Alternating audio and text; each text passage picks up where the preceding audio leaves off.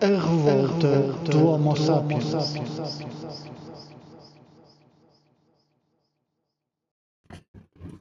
Olá, hoje venho falar-vos de três assuntos que considero fundamentais nesta altura.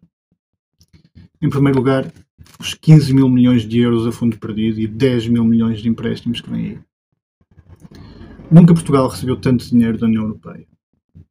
Quero lembrar que quando Portugal recebeu muito dinheiro dos países ricos da Europa, no passado recente, houve uma classe de empresários que enriqueceu de forma mágica, com grande promiscuidade do poder político. Tudo isto enquanto uma imensa classe trabalhadora foi esquecida, desprezada, utilizada como mão de obra barata. E continua até hoje em igual situação. Foi desde essa altura que se criou o grande fosso entre ricos e pobres que existe hoje. Foi desde essa altura que o interior foi abandonado.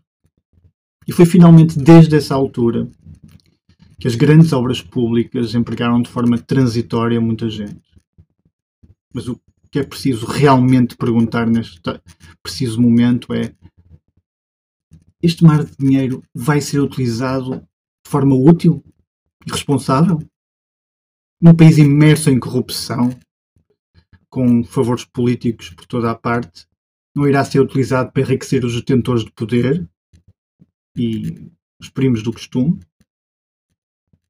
Temos que exigir a criação de um observatório que audite minuciosamente a cada segundo o destino de cada cêntimo. Porque o que tem acontecido até agora, o que acontece nas câmaras, o que acontece nas empresas públicas, o que acontece nos governos, é que eles fiscalizam eles próprios. É fundamental independência, rigor e seriedade. Para que os 25 mil milhões não se percam no caminho ou sirvam para enriquecer parentes governativos.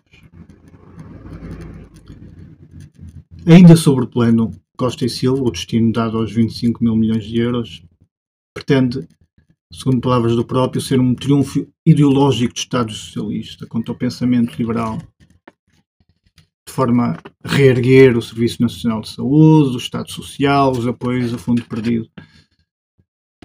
Penso que estamos todos a ver onde é que isto vai parar, certo? Aumento das gorduras do Estado, em vez de o tornar sustentável. Má gestão dos primos do costume, em vez de rigor e produtividade. Enfim, mais do mesmo. O socialismo acaba quando o dinheiro acaba.